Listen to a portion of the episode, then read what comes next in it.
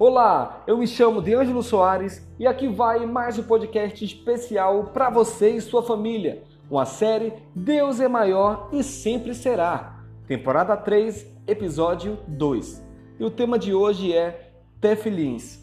Então vamos ler Mateus capítulo 23, versículos de 5 a 7. Diz assim: Tudo o que fazem é para serem vistos pelos homens. Eles fazem seus filactérios bem largos e as franjas de suas vestes bem longas. Gostam do lugar de honra nos banquetes e dos assentos mais importantes nas sinagogas, de serem saudados nas praças e de serem chamados rabis. Os tefilins, traduzidos normalmente como filactérios, são uma espécie de tiras com trechos da Torá que os judeus amarram em seu corpo periodicamente como forma de expressar seu apego à lei e à invocação de Yahvé. Outra expressão externa de devoção são as franjas de suas vestes, os tzitzit. Jesus está falando sobre os fariseus e usa os tefilins e os tzitzit extravagantes como exemplos de exagero das pessoas que gostam de ser notadas e admiradas por sua religiosidade. Jesus está, portanto, criticando o hábito de estarmos mais interessados nos aplausos humanos do que em cultivar uma devoção interior verdadeira. A quem esses homens tentam enganar?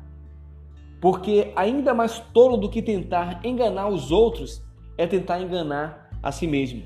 E pior que tudo, isso é tentar enganar a Deus, que a tudo vê e tudo sabe. Quando passamos a nos preocupar demais com a opinião dos outros, e passamos a cultivar o desejo de impressionar, vivendo de imagem, acabamos por deixar Deus de fora da equação da espiritualidade piedosa. Evidentemente, é melhor uma espiritualidade ocupada com os olhos de Deus do que uma espiritualidade ocupada com os olhos do público.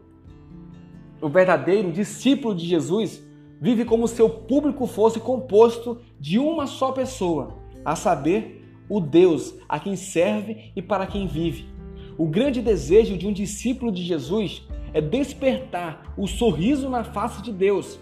Como discípulo de Jesus, tenho esse desejo também de jamais perder a noção de que a grande e única aprovação que precisamos é a de Deus. Convido você a viver para o público de um também. Deus te abençoe e até amanhã.